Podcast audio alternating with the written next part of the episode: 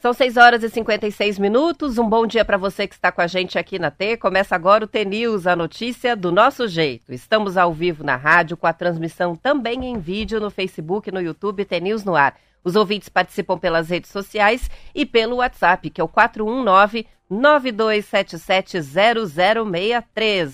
Hoje é terça-feira, dia 9 de maio de 2023 e o T-News começa já. Bom dia, Marcelo Almeida. Bom dia, Roberto, tudo bem? Tudo bem com você? Foi beleza ontem? Foi tudo beleza, melhor possível. Então, tá Agora tá o que, que tem que tomar muito sorvete? Tirou as amígdalas, vai ter que comer gelado por uma semana. Só líquido, já e pensou? Fica, e ficar quieto ontem.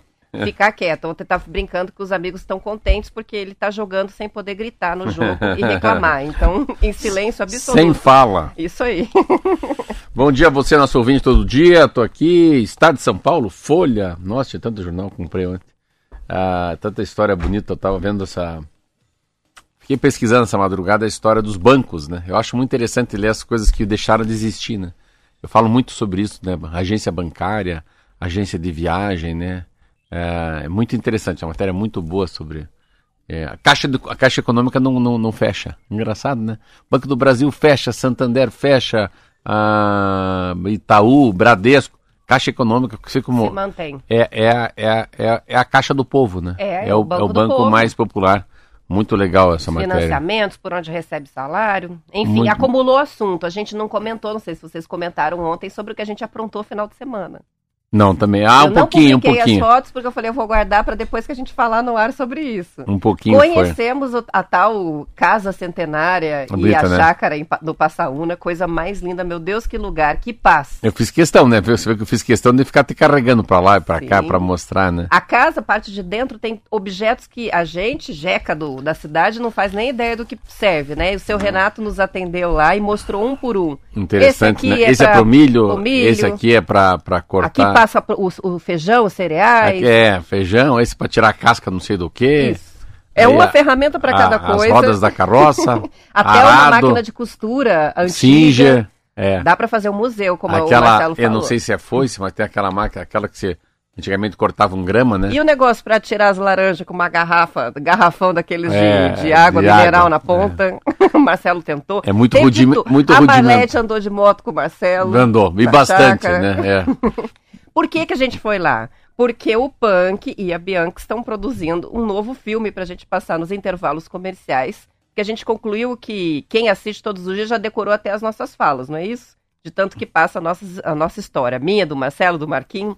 Então, daqui uns dias a gente vai ter novidade lá, um vídeo muito legal. A Dessa vez sem áudio, né? Sem áudio, vai ser só um clipe.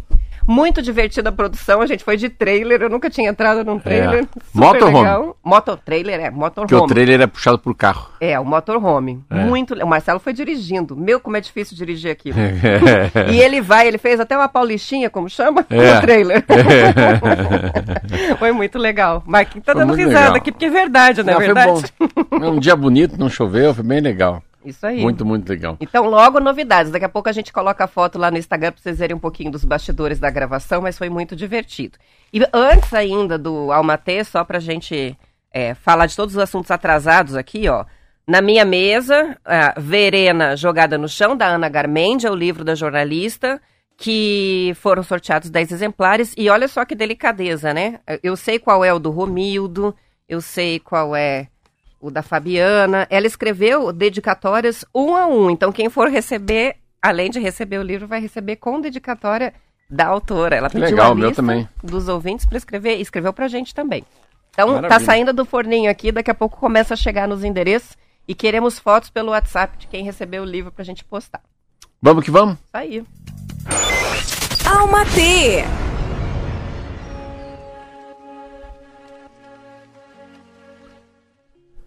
Primeira regra da saúde mental: aprender a distinguir quem merece uma explicação, quem merece apenas uma resposta e quem não merece absolutamente nada.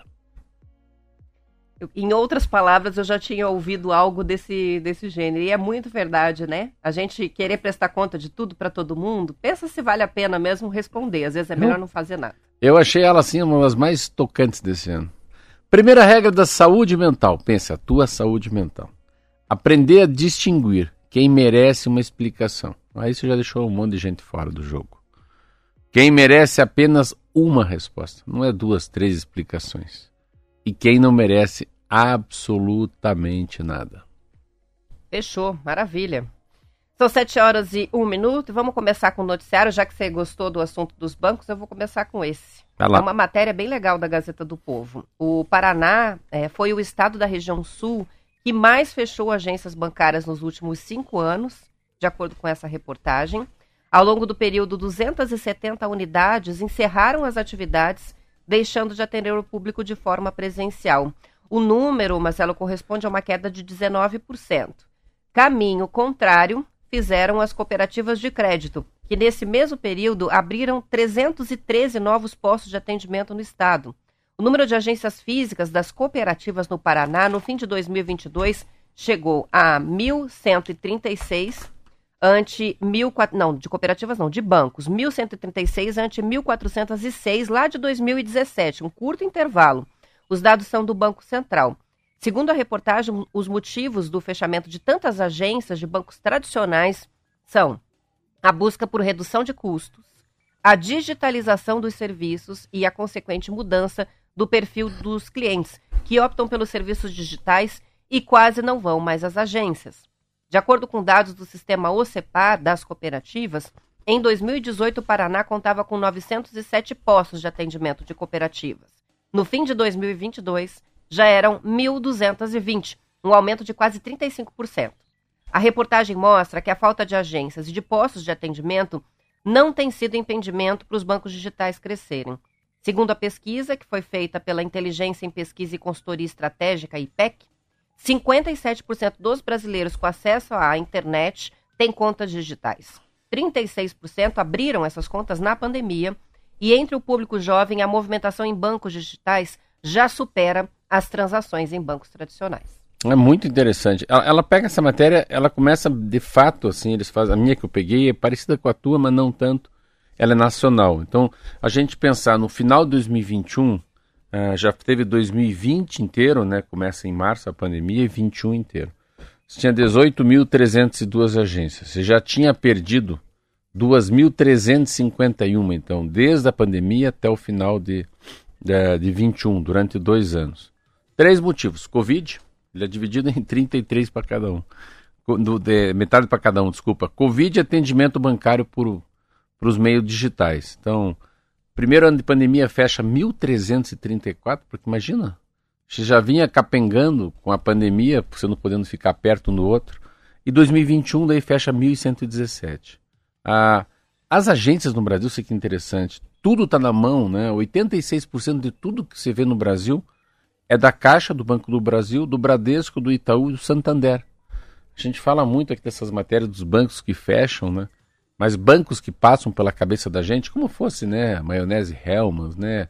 O Nescau, o Bombril, essas coisas que a gente conhece muito, né? O Saldiana, enfim, Café Melita, os nomes mais conhecidos nacionalmente. É bancos são cinco, dois são três privados e são dois bancos ah, que são estatais. Mas é interessante essa história do que eu achei.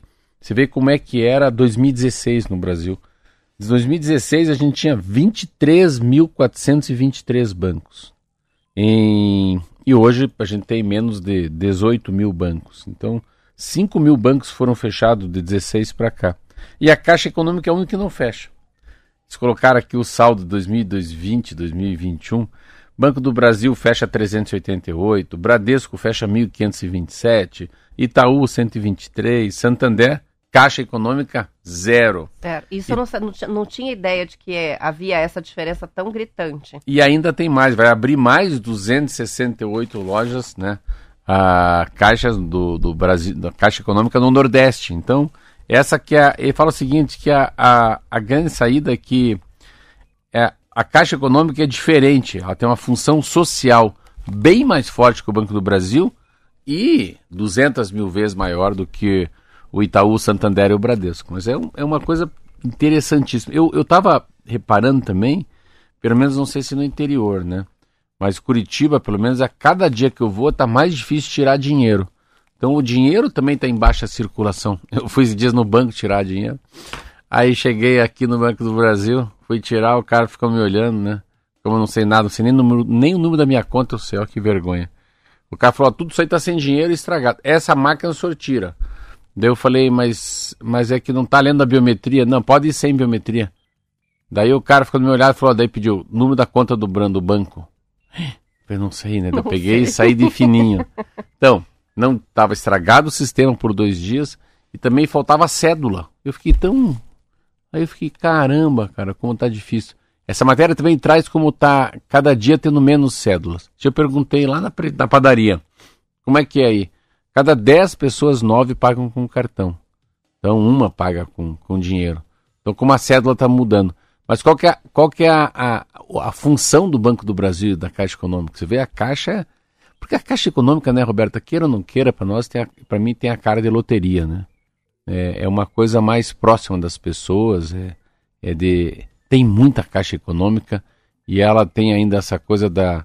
Como fosse a farmácia, a padaria e a caixa, né? A caixa não é um papel de banco, ela tem um vai poder social. Né? Vai além. Vai a além. parte, por exemplo, de habitação fica toda centralizada Na ali. Caixa, minha casa, popular, minha vida. Né? Financiamentos né? e tal. É, essa dificilmente vai ser abalada por bancos é. digitais ou cooperativas. Mas olha, pensando no público jovem que só está usando contas digitais, a tendência é de fechamento de muito mais agências ainda, né? Acabou. Eles trazem os milênios, né? Eles trazem quem nasceu de 2000 e, é, 1927 para cá, daí pode esquecer, né? Esses bancos, o que a gente está falando aqui para eles é a mesma coisa que falar grego.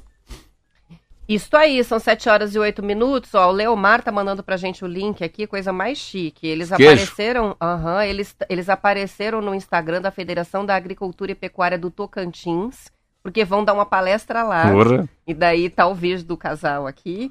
É, e diz assim a matéria: um casal que começou a produzir leite com sete animais e em pouco tempo se tornou referência na atividade, produzindo queijos e colecionando premiações. Essa é a história dos produtores Leomar Melo Martins e Marisa Alexandre Martins, do município de Santana do Itararé, no Paraná. Legal. vamos dar palestra no dia 17. Ouvintes da que legal, News, né? né? É. A gente tá chique. Um abraço, Marisa Leomar. Isso é muito legal. São, assim, são, esses são aqueles casos que, que vale a pena colocar uma lupa, né? Apresentar. Começa com sete vaquinhas, hoje está recebendo o prêmio no Brasil. E eu nunca esqueço que eles decidiram fazer queijo por causa do conto dos poços. É, lembro que ele então, falou pra gente. Então, isso é uma história que a gente sempre vai lembrar. É muito lindo. Participação também que chega do Jacó, é, de Fazenda Rio Grande. Ele diz: Hoje fiquei mais culto, porque agora sei a diferença entre trailer e motorhome. Obrigado, Marcelo. Eu também não sabia, não. O Joel também está participando para dizer: Ó, Tá saindo banco, mas se crede, se cobre, abriram mais de uma cidade. Palotina, na cidade dos meus pais, ele conta, moram na. tem a sede do é, Cicred. Vale do Piquiri é mais linda que o Banco Central em ah, Brasília. Ah, eles falam aqui não, mas é, é, que a gente só lê o lado dos que diminuíram. Pelo outro lado, a, as cooperativas, né? É, igual o Cicred é um negócio impressionante. A abertura é muito forte mesmo. A gente tá um pouco mais de ênfase nesses grandes bancos que a gente eu nunca achei que eles iam ficar tão pequenos e tanto sem agência. Para que, para mim com 56, eu adorava ir no banco. Eu sou a época do que eu ia no banco chamado Banestado, Chase Manhattan, Bank of Boston. Uh, e daí eu gostava muito do banco, porque o banco era um o banco era como fosse o que, cara, é a conversa, é a conversa com o compadre, né? É, tomava um café, o que, que o senhor quer? Daí eu ganhava uma agenda, uma caneta, uma régua. Aí a pessoa pegava, imprimia e mostrava para você, né? Como é que tá a tua aplicação. E, e aí hoje não, hoje é muito. Hoje você está numa uma situação que é, foi criada essa. Foi criada essa situação que você não precisa ir lá, né? Então, é óbvio que ah, tempo é dinheiro. É, mais ou menos, né? Então, quanto mais coisa inventa, menos coisa faz, né? Esse tempo é dinheiro. Eu acho que é uma boa conversa com a gerente, porque o gerente de banco, para mim, pelo menos, não estou falando para você que é muito novo, era, era um pouco assim a pôr a fofoca em dia, sabe? Falar da novela. Uma vez no mês ou uma vez a cada ah, dia você não. visita o gerente. Ah, não, eu ia mais. não, não. Toda semana? Não, assim, uma vez por mês, Roberta. Não, não. Porque tinha que buscar o talão de cheque também. Ah, é verdade. Que eu achava legal é. buscar o talão de cheque. Resol... A gente resolvia é. tudo no banco. É, esse né? mês eu vou gastar, me dá, então me dá dois talões de cheque. Eu assinava, assim, eu lembro que eu assinava numa folha Dentro daquela, dentro do bloco de, de, de talão de cheque, tinha uma folha, você assinava, ela tirava para você. Eu lembro que tinha cheque avulso, né? Então eu vou comprar o carro do Marquinho, fazer um cheque administrativo. A gente tava falando esses dias aqui tudo que não tem mais, né? DOC, TED, né? Cheque faz muito tempo que eu não vejo um... A grande revolução é o Pix, né? É. Essa é a grande revolução. Mas perder essa conversa de banco, eu gostava muito. Semana que vem eu falei pro meu filho, quando a gente vai lá no banco ver como é que é a aplicação, ele está estudando sobre isso. Vamos dizer, eu falei, bom, bom, porque eu não tenho paciência, né? Você vê essa história de, de saber das ações da Bolsa, né? Nossa, eu tenho um medo tão grande disso. A gente fica tão... Quanta gente como eu... Ah, Gostaria que Os só tivesse uma aplicação só poupança. Né, para não ficar. Os jovens na faixa de 20 e 25 anos estão virando feras nisso, é, Marcelo. É, Eles estão é. muito otimizando o dinheiro que recebem lá suadinho para fazer investimentos e multiplicar a, a pequena fortuna. É. Então é, uma, é uma geração que está entrando. Mas é um negócio de quem está subindo, quem está crescendo. Ah, loja Marisa, Magazine Luiz, Toque Toque, Toque Estoque, Madeira Madeira. Esse negócio que a gente lê aqui, né, dos grandes que estão ficando pequenos demissões em massa. Eu falo com meus filhos. Então, assim, você começa a entrar numa. É uma geração mais ligada, né? mesmo não tendo tanta grana, mas parece que o cara quer tirar um pouquinho mais deite de pedra, né? Essa é a sensação. Beleza, nós vamos fazer um intervalo só antes de fechar. O Sinésio está dizendo que o Marcelo está metido porque tem carteira E, mas para esse motorhome nem precisava, né? Não, esse não. Esse é Embora é... sim. Tá escrito Embora, lá que pode ter carteira B, é, mas eu não vou ver. É, eu, não. particularmente, acho que não dá para categoria B, porque é um carro que tem água, tem detrito, né? Tem muita água, né? Caixa d'água, caixa do, da, da, água utilizada, os detritos do banheiro. Então, assim, ela balança muito. Então, e é quase do tamanho de um micro-ônibus. É grande. É, ele é grande, é alto e é largo, né? Então eu acho assim, eu acho meio miguezeiro, né? O cara categoria B poder dirigir, mas enfim, eu se fosse categoria B, nunca tivesse pego um, eu não sei se eu ia me sentir tão confortável. Claro, é, diferente. Não parece eu... fácil, não. Vamos o lá. O Guto de Pinhais está me contando aqui se eu sabia que o Marcelo já dirige até caminhão carreta. Ah, aqui. Muito bem, vamos para o intervalo, a gente já volta. É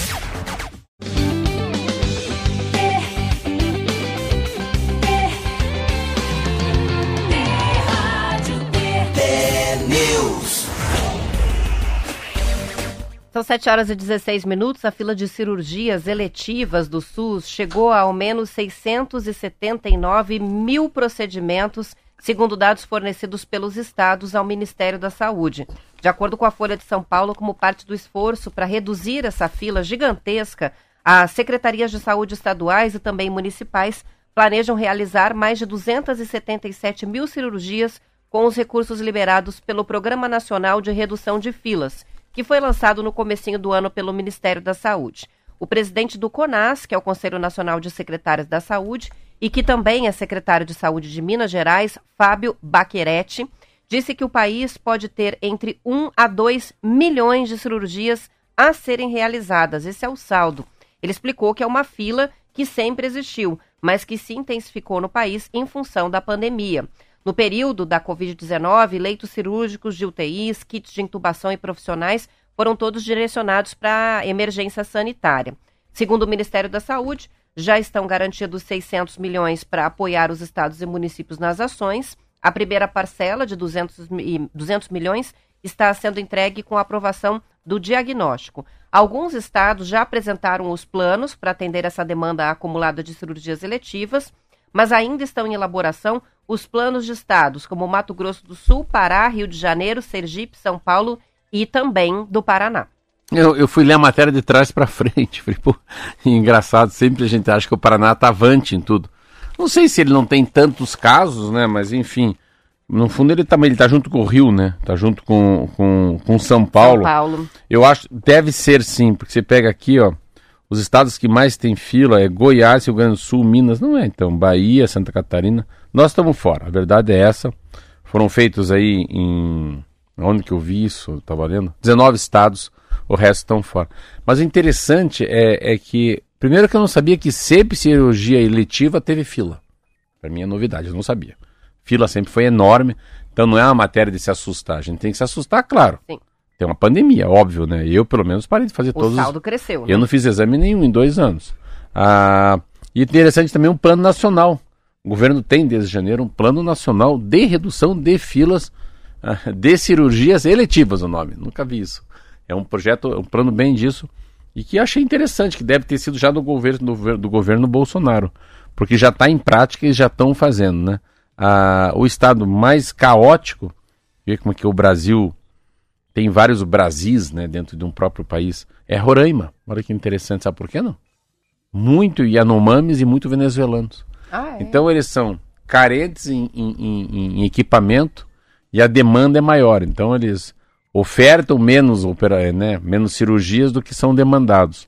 E no Brasil, se pegar um ranking das, do que, do que, por que, que se espera tanto na fila, Roberta, uh, eu imaginei. Primeiro é catarata, que não é uma operação hoje assim, de, muito invasiva, complicadíssima. Isso, a segunda abdominal.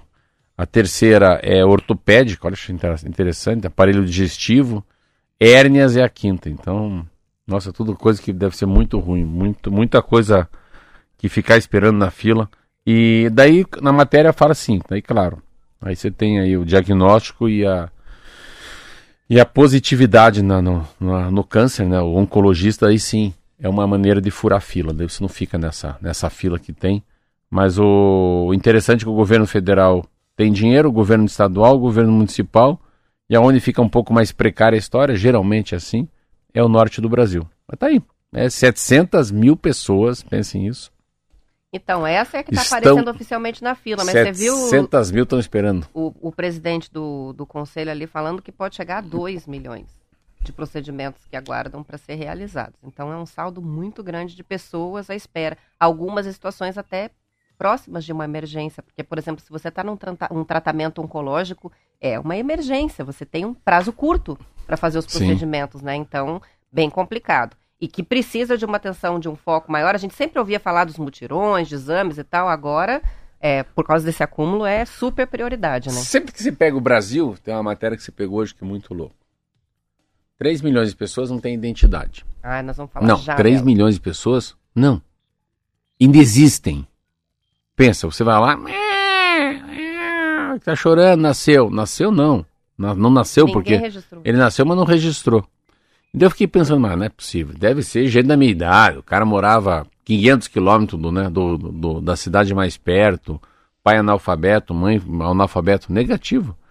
3% do que nascem no Brasil, desses 3 milhões, são crianças. Então, assim, são 77 mil crianças, significa. Então, tem 77 mil crianças que nasceram agora aqui, 2023, 2022, que não tem certidão de nascimento.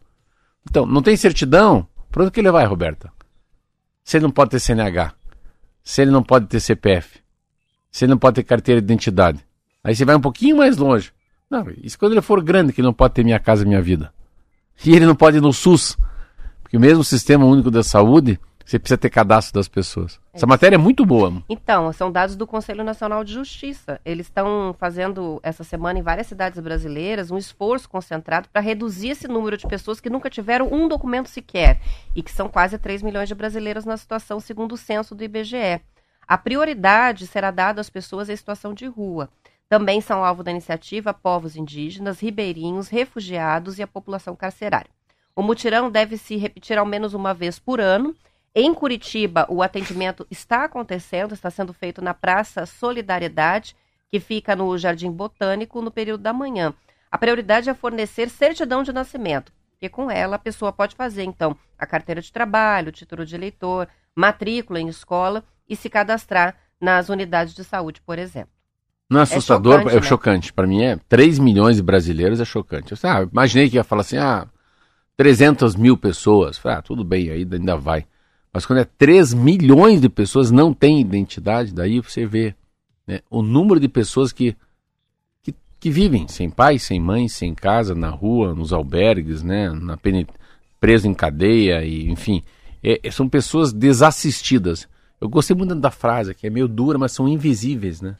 São invisíveis aos nossos olhos, né? A gente não, não, não tem, tem acesso, acesso a, a, eles. É, e, e eles, eles não têm acesso a nada. Ia falar, eu ia falar bem isso. São 7 horas e 23 minutos e em Londrina, Marcelo, vai ser realizado na Biblioteca Pública um projeto que usa textos para ajudar as mulheres a liderarem, a lidarem né, com os problemas, sentimentos e a se conhecerem. O curso Escrita e Cura, Oficina de Criação Literária para Mulheres, está com inscrições abertas. Foi idealizado pela jornalista e doutora em letras Laís Barnabé de Moraes, que vem tendo recorde de inscrições. As oficinas já foram realizadas na cadeia pública feminina de Londrina, no assentamento Eli Vive e no Centro de Acolhimento à Mulher. Segundo a Laís, a experiência com as mulheres da cadeia em especial foi muito marcante. Elas foram se abrindo, conseguindo se comunicar mais e escrever mais. Uma delas se aproximou de Laís e disse que, com as oficinas, conseguia sair da cadeia mesmo sem sair de fato, com uhum. a mente. A oficina gira em torno da leitura de textos e da experi de experiências de escrita e faz parte do Programa Municipal de Incentivo à Cultura. Isso, legal, é, uma, né? isso é muito uma beleza. Interessante você falar disso, ver como que é a leitura e o livro. Há uns anos atrás eu, eu fiz uma entrega de 10 mil livros. 10 mil livros para o sistema penitenciário, para aquele projeto de remissão de pena. Eu estava em Frankfurt, aí falei com uma amiga minha que é dona da Record, que é uma das maiores é, editoras do Brasil. Eu falei, ela falou, te vendo lá. Eu lembro que era 1,50. Eu gastei 15 mil reais. Comprei 15 mil reais porque eu achei interessante essa ressocialização. Pouca gente tem olho lá, né? E eu falei, vamos lá. É uma coisa, vamos ver o que, que, que dá para fazer para essa turma aí que está encarcerado. Aí fui conversar com um cara. Aí o cara me olhou, assim, fazer uma entrevista. Primeiro eram cinco grupos de detentos e de detentas, separados com as penitenciárias. O cara falou assim, Almeida, eu sei que o senhor manda livro para cá. O teu livro é muito bom. Eu falei, como é muito bom? O teu livro é muito bom. É que eu, eu só achei ele meio piradinho, mas eu entendo que ele tá falando, não é piradinho, eu também penso assim. Ele falou, eu li um livro teu do, do, do Joyce Gardner, chama-se O Sócio. Ele falou assim, quando eu li esse livro, eu falei, isso aqui é do Marcelo Almeida, esse livro, essa doação, porque esse livro é bom. E daí... Porque eu, os outros são ruins lá. não, deve ter muito livro ruim, óbvio. É. Aí ele falou assim, eu tô aqui fechado já há um tempo, mas daí, interessante que eu saí do, do, do fechado pro semi-aberto, sem nenhum policial perceber que eu tava fora daqui. Eu falei, como assim? Eu falei, não, porque o livro é tão, é tão louco esse livro que eu, eu, eu me sentia fora da cadeia. E o pessoal que não sabia que eu já estava fora da cadeia. Eu falei, caramba, cara. Isso foi muito interessante. E daí eu fui fazer com as presas, e que daí as presas me falaram, assim, uma delas falou assim, ah, eu adoro ler Paul Auster. Paul Auster é um clássico, que eu gosto muito, um americano. Eu li quatro livros dele. Eu achei muito interessante aquela mulher ler Paul Auster. Mas aí que tá também, os, os que estavam lá, que eram muito inteligentes, leem muito. Fui perguntar quem que era essa senhora. Eu falei, ixi, essa senhora aí é, comanda um negócio enorme no Brasil, por causa da leitura. Mas o que eu acho mais interessante, agora voltando saindo um pouco do sistema, é essa capacidade né, que a gente deveria retornar de alguém ajudar nós a escrevermos uma carta para quem a gente ama, né? Escrever uma carta para aquela pessoa que faz dois anos que foi embora, né? Da cidade, mora em Curitiba. Ah, e o fato de escrever, né? Que é aí que eu acho que essa a digitalização do mundo perde muito. É muito interessante você saber desenhar letras, né? É muito importante uma caligrafia bem feita. É muito importante você ter uma oficina de como escrever. Tem pessoas que têm muito talento, mas uma coisa é você ter talento aqui dentro. A outra é você tirar da cabeça, passar pelos braços, chegar na mão. Eu vou redigir uma carta para a mulher que eu amo. Eu sempre escrevi muita carta. Eu escrevi uma época, eu escrevi muita carta, muita carta, porque eu queria conquistar uma mulher.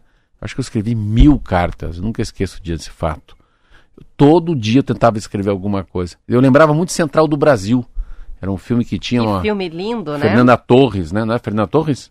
É a. A mãe dela. A mãe. A mãe dela. Agora. É, mas que Deus ela ficava na Central do Brasil, que é uma estação enorme no Rio, falando. A Fernanda Montenegro. Fernanda Montenegro. O que, que você quer? Ah, eu quero mandar um, uma carta pro meu filho que mora, igual o filho dela, mora em Portugal. Então vamos lá. Léo, aqui é a mamãe, tô com muitas saudades. A mulher vai falando e a Fernanda Montenegro ia escrevendo. Nossa, isso é muito lindo. Qualquer livro, qualquer, qualquer livro, qualquer filme, qualquer seriado, repare, se tem livro e tem carta, se tem alguém escrevendo, alguém lendo. Você já leu O Leitor? Já assistiu ah, O já. Leitor? Meu Deus do céu. Também é um filme muito bonito. Isso, isso é lindo, que né? tem a ver com isso, é. né?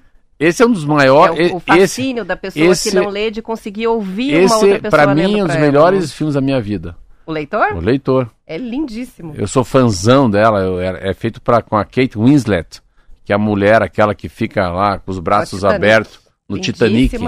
É, é muito lindo. Essa história é muito linda. Ó, vamos botar nas referências lá. O Leitor. O Essa leitor história é um, é um menino que se apaixona por uma mulher mais velha que ele, uns 10 anos mais velha, 15 anos, E sempre ela, ela fica encostada nos braços, assim, encostada no sofá, na cama nele, e ele fica lendo para ela, assim, porque ela é analfabeta.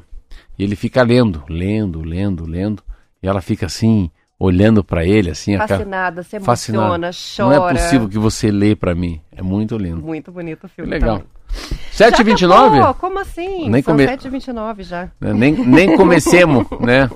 Mas é assim que se vive, né? Não é assim que fala? Assim que se vive. Final de que tá bom o papo. A gente vai para intervalo, na verdade. Não terminou, não. Depois não. do intervalo tem o noticiário da sua região e a gente volta para a parte do Paraná. Mas aos ouvintes que não vão continuar com a gente, boa terça-feira e até amanhã.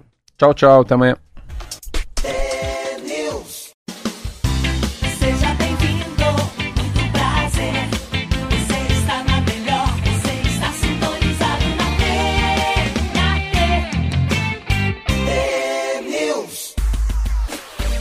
São 7 horas e 33 minutos. Um estudo feito pela empresa de educação tecnológica Escola do Caos mapeou as principais habilidades que os brasileiros precisam desenvolver para alcançar o sucesso no mercado de trabalho. Foram ouvidos cerca de 1.200 profissionais de diferentes níveis e cidades. O ponto de partida, Marcelo, foram as 10 competências que mais aparecem como fundamentais para os trabalhadores em estudos e referências internacionais. São elas: autogestão, pensamento analítico, colaboração, lidar com a diversidade, inteligência emocional, resolução de problemas, antifragilidade, que significa não se deixar abater pelos obstáculos, criatividade, comunicação e escuta ativa, além da aprendizagem ativa.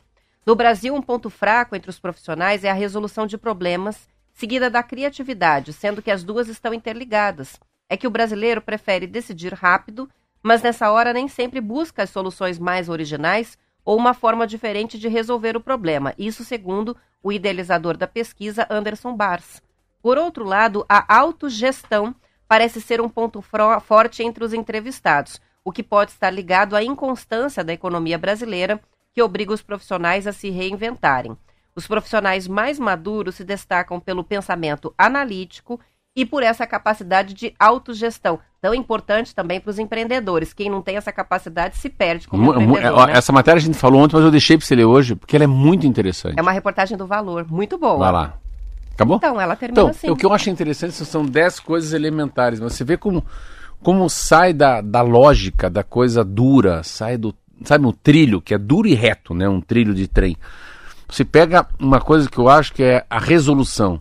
Uh, eu vejo, né, a minha esposa, ela tem mais capacidade, mais do que eu, não de ver várias soluções, mas do timing. Eu vejo que tem ah, também assim, qual que é a solução e qual que é o timing dessa solução? Será que fazemos isso? Andamos um pouquinho mais? Mas é interessante assim, o lado de às vezes eu vejo que as pessoas querem resolver pela linha reta, não, mas tem que fazer uma curva. Você tem que escapar. Tem um obstáculo que é intransponível. Então, não tem solução, Está solucionado, então. Vamos para outro lado. Já... Se aquieta e vai para Eu próxima. acho que é, é, é, o perder tempo no que não é essencial. E a gente está falando de habilidades para trabalhar. Uma coisa que você falou que é interessantíssima, assim, o que eu acho que é essa coisa da, da, da entender a diversidade. Entender que o, que o amigo trabalha com você, ele tem outra cultura, tem outra idade, tem outra formação. Ah, eu gosto muito da, dessa coisa de é, como é que se desmonta uma bomba. Como é que se desmonta uma, uma, uma, uma né, uma um, um, fogo? Como é que se apaga um conflito, né? Como é que você põe, põe água, põe panos quentes naquilo? Fala, peraí, vamos lá, vamos, vamos resolver por partes. Que é como fosse o Jack Estripador. Vamos, vamos, vamos dividir esse corpinho em partes, vai. Vamos cortar, cortar perna, cabeça, vamos ver o que que, o que que de fato é relevante, o que que pode mudar a tua vida. Eu tenho quatro filhos com a primeira esposa e hoje eu tenho dois meninos que eu cuido junto com a, não como fosse padrasto, porque tem pai que é a segunda esposa. Então, para mim, é todo dia um aprendizado, né? Senta, não, é assim que come, não, não é assim que fala. Não se posicione assim perante a sociedade. Você pense você daqui a 10 anos. Não, não, isso não é uma boa reputação. Olhe com quem andas, né? Não, combine horário e chegue no horário. Não, não, tua visão tá de galinha. Não, não, não. É hora de se garimpar mais do que empreender. Vamos garimpar mais, vamos, vamos, vamos bater mais a cabeça na parede, vamos errar a porta, né? Vamos, vamos ficar com a, com a visão mais ofuscada. Será que você já pode ser muito bom com 20 e poucos anos? Será que você não tem que ser bom com 40? e com 50 você ser assim, o, né, o, o, o must, né, o cara mais importante nessa área, eu acho muito interessante. Mas eu, eu vejo que o mais importante hoje, né, nesse currículo, né, Roberta, é você ser um pouco poli, assim. O que, que é poli? Se você, cara, você entender um pouco de tudo. Ah, você... Não adianta ter uma plena capacidade técnica e não ter o que a nossa ouvinte está nos ajudando aqui, que é o termo hum. da moda, as soft skills. É. Que são essas qualidades, habilidades, né? essas habilidades que não tem a ver com a tua capacidade técnica, mas que você tem que equilibrar as duas coisas ali. Senão não adianta. Não adianta você dominar a parte técnica e não ter habilidade de é, estar dentro daquela equipe, ou de fazer a divisão de tarefas dentro de uma equipe, ou de gerenciar seu próprio tempo de trabalho, que é importante. É. Agora, principalmente, né, em que a gente tem um cenário de várias profissões com a possibilidade de você trabalhar é, de forma remota em alguns períodos, mas como, como garantir a produtividade? Autogestão. Porque se a pessoa está em casa, como é que a empresa vai coordenar isso? É ela que tem que coordenar quanto tempo ela vai se dedicar, quantas horas ela vai ficar numa atividade até entregar, não é isso? Isso é autogestão e é muito difícil para algumas pessoas. Algumas pessoas funcionam melhor quando elas têm as regras muito claras, tempo de trabalho, principalmente os mais jovens, né? Sim. Então, os profissionais mais velhos, pela experiência, já sabem mais ou menos é, como organizar o seu próprio dia, a sua própria rotina, é, e, né? E, do líder, né? Do líder, é, é, é o próprio líder é, abrir o olho para aquela pessoa, para aquela criança, para aquele moço, para aquela moça, de quais são as habilidades, né? Como é que se põe uma lupa, como é que se amplia as, as qualidades como é que diminui os defeitos que aquela pessoa tem, né? E ter sangue frio às vezes também, não se irritar demais com as coisas, não se desesperar com os problemas, com os desafios, não sabe o que vai fazer, saber controlar também a questão emocional, Porque né? Se a gente, cabeça no pra lugar, gente né? parar né? para pensar, tá lá você trabalhando na Bombay, na tua empresa. Também saber o que, que é prioridade e o que é importante. Às vezes você tá ali, até que, ah, eu vou ganhar esse cliente, eu preciso, é importante na minha vida. Será que é importante? Será que não é melhor não ter esse cliente, né? Será que vale a pena ter esse cliente? Uma coisa que a gente fala muito aqui da, dessa coisa do, da não fragilidade. Aguenta, pô, aguenta aí. Não é nem resiliência, eu não gosto da palavra resiliência, todo mundo usa isso. Virou um. Não, é um chato Acho que é a palavra mais não, tatuada. Não, o do tal mundo. do resiliência é um chato de galocha. Meu Deus, na minha festa ele não vai a resiliência. Porque não é resiliência, é menos frágil. É mais bonito. Porque todo mundo aqui é de vidro. Todo mundo quebra. Todo mundo cola de volta. Mas todo mundo é de vidro. Então, assim, claro. assim, resiliência não. É você dobrar, dobrar e não quebrar. É ser menos frágil do que você era. Então, a não. Eu gosto da imagem da mola, né? é linda aquela. É porque é linda a mola essa. é assim, é, é, você é saber ser pressionado ou esticado e, se, e, e retornar ao seu estado de origem com facilidade, né? Não se abalar tanto, não ficar distorcido depois de algum Sim. problema que surja, né? Então... Tem gente que com uma má notícia no ambiente de trabalho não consegue mais produzir naquele dia, fica com aquilo angustiado. Isso também prejudica o trabalho. É. Então... Eu, estava lendo aqui uma história de uma pessoa que é uma, uma mensagem dificílima de ler. Eu falei para eles aqui fora do ar. Mas é, é conforme você está lendo. Você está em pé, você está acordado, você está com café preto. Não, não, peraí, isso aqui está demais. Está over. Vamos tirar o over e vamos ver qual é a realidade. Vamos tirar, vamos tirar o que tem de pano nisso, né? O que, que tem de verdade por trás disso? Né? Qual que é assim, qual que é a tua missão na vida? Qual que é o teu objetivo? Eu estava ontem falando sobre isso. Eu estava conversando com o meu sócio, né? A gente estava falando sobre crescer. Nós vamos crescer para quê, Fábio? Hum? Nós vamos vender mais pão por quê? Nós vamos gerar mais impostos, mas a gente quer crescer mais. Nós vamos crescer em quantidade ou em qualidade? Será que não é melhor os mesmos usuários lá da padaria gastarem mais com a gente? Será que não é mais legal deixar mais fila? Mais gente esperando, no bom sentido? Se você virar mais único, você está na contramão dos outros. Todo mundo com pouca fila, você com muita fila. Por que, que você tem muita fila? Você tem muita fila, sabe por quê não? Porque não, você tem mais empatia pelo cidadão. Você pergunta se quer o ovo mais mole, o ovo mais duro, o bacon tá ruim. Ah, não tá bom, então você não paga? Então, assim, será que não é isso? Eu falo muito com a minha filha sobre isso. Então, eu tenho, eu tenho seis, né? Dois filhos da. São os filhos da minha esposa e quatro com a minha primeira mulher. É uma galera. Cara, cada cabeça é um jeito. Cada três anos que nasce, nasce com uma outra visão. Uns querem ganhar dinheiro fácil, outros vão para o caminho mais tortuoso, outros querem estudar outros vão usar habilidade, né? Eu tava falando com meu filho sobre assim, como é que, como é que trata esse assunto lá. Um amiguinho dele, um amigo dele da escola, foi pego aí fumando maconha, caindo uma blitz. Falei, Luca, você tem que entender que às vezes uma pessoa cai perto da árvore. Seu pai é assim, fica perto do pai, não tem o que fazer. O que, que a cultura não é a cultura de qual é a cultura dele, que te, é o que que ele não tem de cultura. O que que ele o que, que ele não tem para se tornar um ignorante. Não é o que ele tem. Você tem que ler o que o cara não aprendeu, né? Ah, ignorância. Ignorância é ausência de conhecimento, né? Mas a pessoa não tem. Isso mesmo. Muito bem colocado. É exatamente isso. É diferente. Mas assim, esse é um assunto que eu acho. Eu gostaria muito, assim, de participar de coisas mais recentes, tá? Mas que fosse um pós, um pós e-banks, um pós Spotify, um pós Madeira Madeira, um pós iFood. Vamos dizer, a gente voltar para esse mundo. A gente fez isso aqui rapidamente. Fomos lá gravar um programa no Passaúna. Ficar três horas no Passaúna, conversando com o Renato, acelera, acelera. Ali a Marlete tomando água do poço, em cima de uma moto, sem capacete, porque não precisa de documento lá na chácara. Só faltou um cavalo, um pouco de pinhão e a gente fazer lá um pinhão na brasa. Aquilo ali de verdade. Aquilo é como recarregar a bateria de um celular, né? Exatamente. Ah, eu adoro, né, ficar desconectada, e principalmente em lugar silencioso, que nem lá, que você só ouve os passarinhos, é uma delícia. Vamos falar de futebol? O Coritiba está próximo de anunciar a transformação finalmente em Sociedade Anônima do Futebol SAF, isso segundo o portal Globo Esporte. O Coxa, Marcelo, está fechando o acordo com a Tricorp, que é gestora de investimentos em empresas.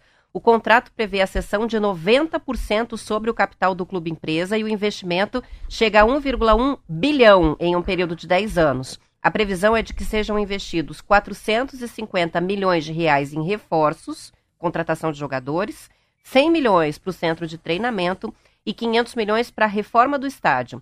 O Couto Pereira continua na posse da Associação Civil do Curitiba, que vai assinar o contrato de cessão para a SAF por 50 anos, com uma cláusula de renovação por mais 50. A Tricorp terá sete anos para iniciar as obras e um prazo máximo de 10 para conclusão. Os 450 milhões em contratações dos jogadores, esses devem ser investidos ao longo de 10 anos. Depois do acordo entre a empresa e a diretoria do Coritiba, ainda vai ser necessária a aprovação de conselheiros e de sócios do clube. Só para complementar aqui o noticiário do Coxa, é, vi que o head esportivo Lucas do Brick, do Brick, é. do Brisk, não está mais na frente do departamento de futebol do clube, saiu.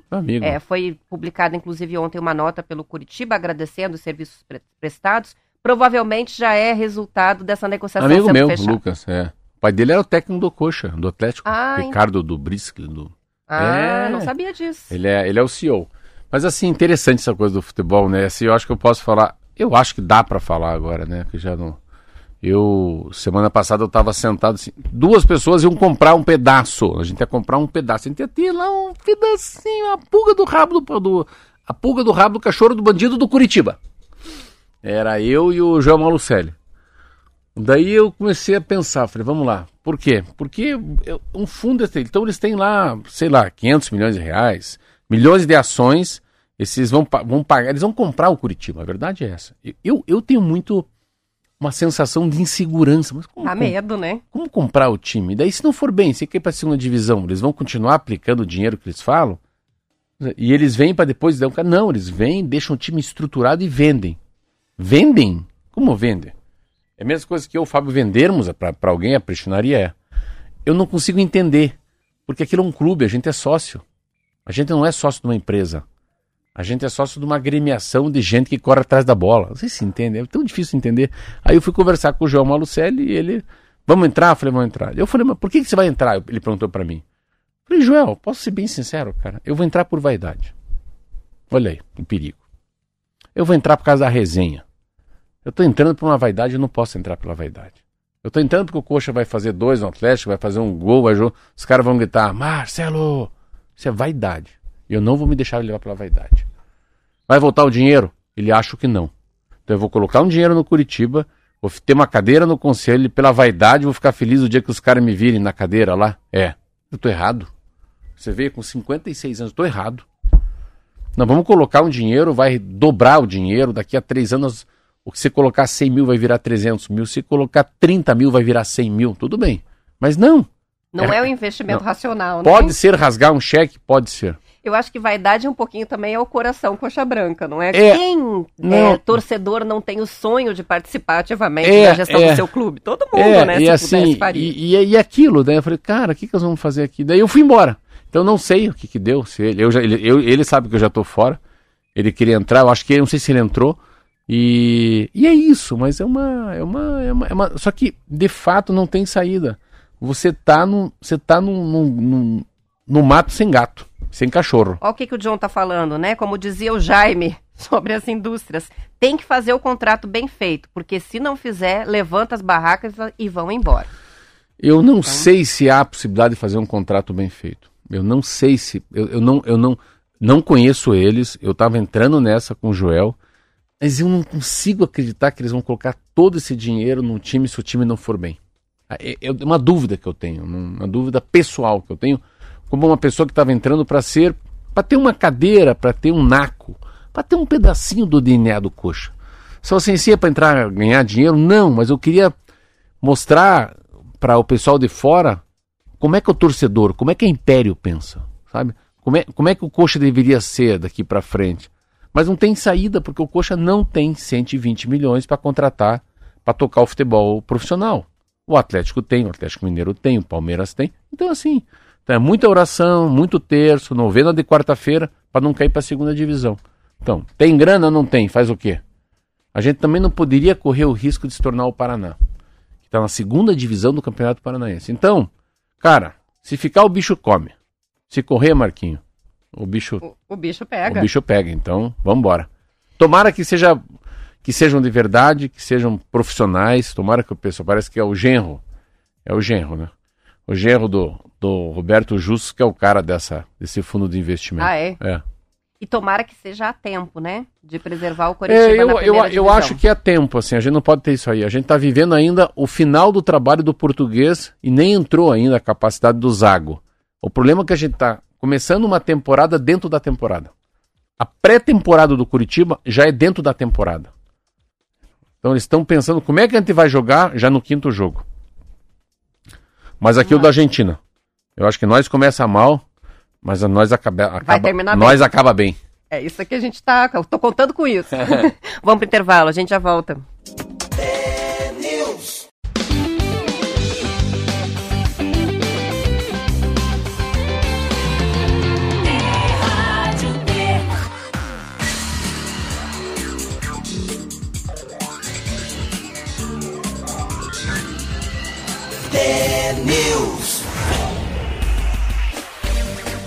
São 7 horas e 51 minutos. O argentino Lionel Messi venceu duas categorias do prêmio Laureus, que é considerado o Oscar dos esportes. A cerimônia aconteceu ontem em Paris. O jogador foi eleito o melhor atleta masculino e fez parte também da melhor equipe, que foi a seleção argentina campeã do mundo. Aos 35 anos, o jogador é o primeiro a vencer dois prêmios em uma mesma edição. Ganhador de sete bolas de ouro, o atacante do Paris Saint-Germain já havia conquistado o prêmio de melhor atleta do ano de 2020, junto com o Lewis Hamilton, sete vezes campeão mundial pela Fórmula 1. O Brasil tinha dois nomes concorrendo na premiação do ano: o Felipe Toledo, que é campeão mundial do surf, e a Raíssa Leal, medalhista de ouro nos X Games e campeã da Liga Mundial de Skate Street. Inclusive, eu vi uma foto dela toda contente tirando uma selfie com o Messi. Olha que legal. Estavam lá no prêmio, disputaram a categoria de esporte de ação, mas não venceram. Quem venceu foi a esquiadora chinesa é, é Eileen Gu. As informações são da agência France Press e foram reproduzidas pela Folha de São Paulo. É interessante como se fica, fica um ícone, né? Espera assim, você vê como Maradona, Neymar, como eles ficaram a Copa do Mundo deixa ele sozinho, né? Assim, ele sai de tudo, né? O Lionel Messi, eu tava vendo uma, uma matéria dele pedindo desculpa pro pessoal do Paris Saint-Germain, que eles não conseguem, não sei qual das, não sei se é o UEFA, não sei aonde, que eles não conseguem engatar aí, ele, tá, ele vai lá e pede desculpa na televisão pelo, pelo não sucesso do time dele. E é interessante que esses caras são, eles são bons por décadas, né? Também isso, pega o Federer, né? Nadal. Nadal ganhou primeiro Monte Carlo há 20 anos atrás, o cara tá bum, bum, bum, batendo bola. Você pega esse Hamilton, queira ou não queira, o Hamilton, você pega aquele Alonso. Os caras estão há 20 anos, já perderam o poder cognitivo que tinham, né? A força, a vitalidade. Claro, a gente vai ficando mais velho, a gente vai, vai envelhecendo, né? Mas os caras sempre estão ali. É, é, uma maneira. Eles são ícones, né? Eles são como fosse um, um relógio suíço, um queijo conhecido, uma marca de chocolate. Eles não, eles não envelhecem. Eles mantêm o, o status, né? Sim. O Neo Messi é impressionante, né? Você vê a, a, a, maneira com que ele. A maneira com que ele leva o futebol, né? A, a maneira com que. Imagina quanto esse cara vale, né? Esse cara carregou uma seleção nas costas, né? Esse cara vale por três jogadores. Quer dizer, a gente às vezes vai entendendo no futebol qual que é o papel de um craque, né? O papel do craque não é jogada bonita, o papel do craque é chamar três para marcação. O papel do craque é isso, né? O futebol é uma é um, futebol é um jogo, é uma artimanha, é uma é uma inteligência emocional, né? Então, o Marquinho joga muito, vai eu, a Zenir e a Roberta atrás dele. Ué, mas tem 11 para cada lado. Se a gente for três em cima dele, nosso time já tem sete em campo, não tem mais 10. É, é matemático é, o isso. O peso, ele desequilibra é. a balança, é, deixa, né? deixa o Di Maria sozinho. Ainda consegue passar por nós três e bate para alguém. O cara tá sem marcação. Então é, é a genialidade, né? Essa genialidade. E é um cara que não sabe se expressar, né? Ele não é, não é um cara simpático, um cara não tem a, aquela a expressão que o futebol deveria ter, né? Não é um ele não é um Guardiola falando que eu gosto, ele não é aquele Alex Ferguson, que era um treinador do Manchester United. Você pega aqui no Brasil, com, né, você pega um cara aqui no Brasil falando, estava vendo ontem, você pega o Hulk falando, eu acho bacana o Hulk o jeito que ele fala. O Messi não, o Messi é meio nós fui, nós trouxa, né? Fala pouco, né? É, não, não, não sai torcendo tanto, não tira a camisa. Mas é isso. É um cara simples, né? É o que você sempre fala. É muito difícil muito, ser simples. É muito. E ele consegue ser. É, é o natural dele, né? Olha que interessante, eu estava lendo agora, toda sábado e domingo tem o valor econômico. Tá vendo uma coisa de tendência. Olha que interessante. Tá uma matéria bem legal. Eu estava lendo sobre tendência ontem. O retorno ao formal. Jovens voltam a consumir itens clássicos e marcas deixam de lado os tênis. Numa reversão da tendência da última década. Eles estão começando a achar que vai voltar o tênis. Uh, os sneakers. Sneakers é, é, não vai sair de moda até 2030, que é aquele tênis mais gorducho. Até eu vim com hoje, hoje com. Meio bolachão? Meio bolachão. Mas o sapatênis vai sair. Você vê o sapatênis. Esse que o, que o, que o Claudemir vem, que ele usa ali. Esse... Vai virar coisa de velho. Que nem Vai. a sapatilha de bico redondo, que é, se você vê uma mulher com a sapatilha, dizem, né? Ela é. provavelmente tem mais de 30 anos. Olha aí, ó. Esse, esse, esse sapatênis que tem muita Oscar, Mr. Cat, essa coisa, ele, ele, é, ele é um, não sabia, o sapatênis é da década, é de 2000. Você vê, ele tem 23 anos. Mas ele vai sair as pessoas vão... A gente fala 2000, parece que faz um ano, né? É. Mas em 23 Mas já faz anos. 23, é, é muito, é antigo. E eles falam, e eles falam muito da, da dessa coisa do, do, do, trator, do pneu, da, da sola maior, da sola... Então é interessante, vai voltar bota, sabe? Bota preta. Você viu umas botas, saíram muitas matérias nos últimos dias mostrando que a moda agora é coisa feia e não coisa bonita.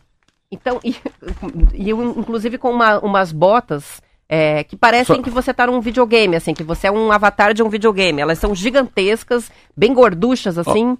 O pé fica gigante, que é o contrário do que normalmente as mulheres gostavam oh, antes pé de cara aqui. um pé pequeno, oh, né? E olha, olha o que você tá falando, olha.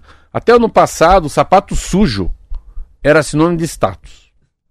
A espanhola, a Balenciaga, que é, o jogador joga muito, usa muito, chegou a vender um par de detonado por 10 mil reais. A régua cromática foi ampliada para tons elétricos e os snakers, a fatia mais insensada pelo varejo. Então, assim, o que, que eles falam? É isso mesmo. É, é meio sujo, meio, meio usado, custa 10 pau. Então eu, eu fiquei, meu Deus do céu. Então, eles estão falando uma tendência do pé, a tendência do, dos sapatos. E também eles falam nessa matéria, e eu sempre fui assim um cara que prejulguei as pessoas pelo pé. Conforme um sapato que essa mulher fala, bicho, eu não vou nem conversar com essa guria, tá louco. Ou o cara vem com aquele sapato, ixi, meu. Se o cara usa esse sapato, pensa o resto, como é que ele faz. O, o sapato traduz muito a personalidade da pessoa, né? O sapato entrega. O sapato entrega. Não é o valor do sapato. É o estilo do sapato. Não é se o sapato é sujo, não é sujo, se é usado, não é usado. É o estilo do. Porque a gente, a gente vê a alma de um, motorista novo, de, de, a CNH, o cara tem 18, 19 anos. Conforme o carro do cara, você fala, ei, isso é playboy. Esse cara vai fazer, vai dar uns pega na rua aí, vai dar uns cavalos de pau. Não, esse é mais conservador. Mas sapato, aqui essa matéria fala que sapato fala muito da conduta da pessoa na vida. Interessante, né? É, muito legal. Muito... Vou trazer mais sobre isso. Tem uma matéria do Estadão bem legal que diz assim: o feio está na moda. E aí mostra quais são as tendências de coisas feias que agora ninguém mais quer parecer ser bonitinho, que não, o negócio não, é, é, tá feio. Se vocês estão nessa, amanhã eu vou ler uma do Washington Oliveto, que é muito legal. O que que é Pochete, coisas feias que estão na moda. Não, é, é, é, eu vou trazer uma manhã do dele. O que, que ele fala? O que, que é rico? Tem um rico rico, mas tem um rico rico. Ah, uma coisa, meia com chinelo tá na moda. Ah, não. Aí não. Chinelo de marca com a meia. Ah, não. Ah, tanto que meus filhos usam meia e fica uma Olha lá. sandália lá com, Isso, com um sapato Raider da, da assim, eu falei, por que, um- que você tá desse um- jeito? um sapato Assim, Raider- ó, todos. Esse chinelo com a meia. Viu que nós falamos aqui do crucifixo? Vamos falar mais amanhã. Vamos falar sobre tendências. Isso aí. Aqui não é mais programa T News, é tendências. É tendências. A gente encerra por aqui. Bom dia para vocês, ouvintes, e até amanhã. Até amanhã.